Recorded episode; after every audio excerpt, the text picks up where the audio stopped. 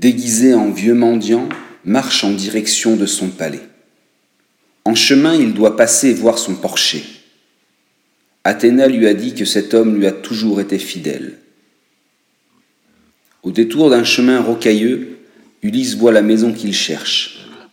Elle est entourée d'une belle palissade de bois. Les cochons vivent à l'intérieur de douze petites porcheries. Les chiens du porcher courent vers Ulysse en aboyant.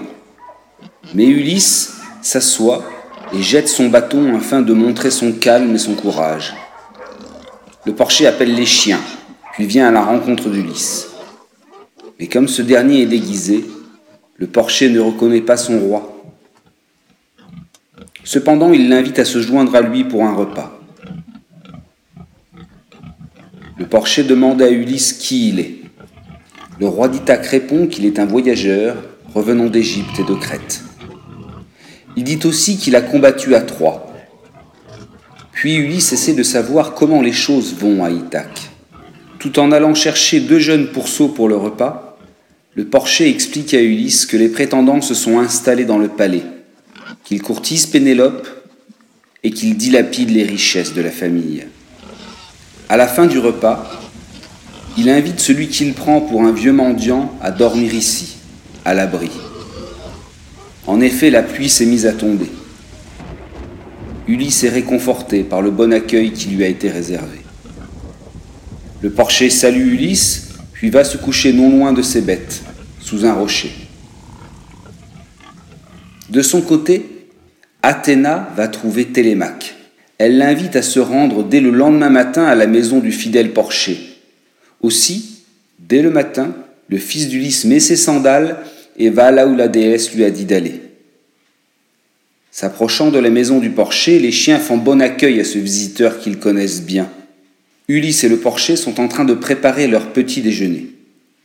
Entendant la personne arriver, Ulysse dit au porcher Tu dois bien connaître la personne qui vient. Tes chiens l'accueillent gentiment. Télémaque se tient debout sur le pas de la porte. Le porcher, l'apercevant, bondit et laissant tout sur place, il s'empresse d'aller accueillir son jeune maître, très heureux de le voir. Tous retournent s'asseoir pour partager le repas. Télémaque s'adresse alors au porcher pour lui demander qui est son hôte et d'où vient-il. Le porcher lui répond qu'il s'agit d'un voyageur venant de Crète. Puis il dit à Télémaque Je te le confie. Télémaque rétorque immédiatement Mais tu n'y penses pas. Si cet étranger vient avec moi au palais, il risque de se faire insulter par les prétendants. Ulysse écoute la discussion, puis d'un ton ferme, il s'adresse à Télémaque en le regardant dans les yeux.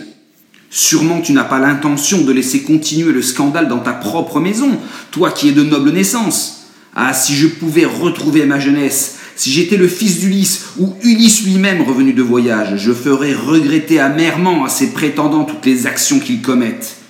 Voyant que la conversation entre les deux hommes est bien engagée, le porcher décide d'aller faire quelques courses à la ville.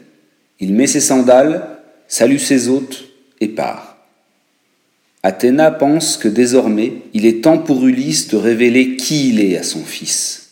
Elle lui parle donc en secret pour le lui dire. Puis elle le touche à nouveau avec sa baguette d'or afin qu'il retrouve son apparence physique.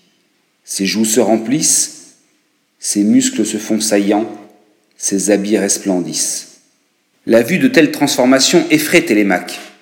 Quel est donc ce Dieu qui peut changer ainsi d'apparence? Ulysse s'adresse alors à son fils en ces mots. Je ne suis pas un Dieu, mais ton propre Père.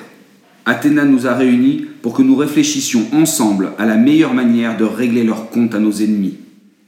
Télémaque explique à son père que la situation est très difficile et que les prétendants sont nombreux, plus de cent sûrement.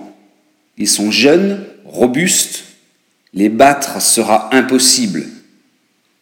Mais Ulysse rappelle à son fils que le soutien d'Athéna leur permettra de réaliser ce qu'ils pensent si difficile.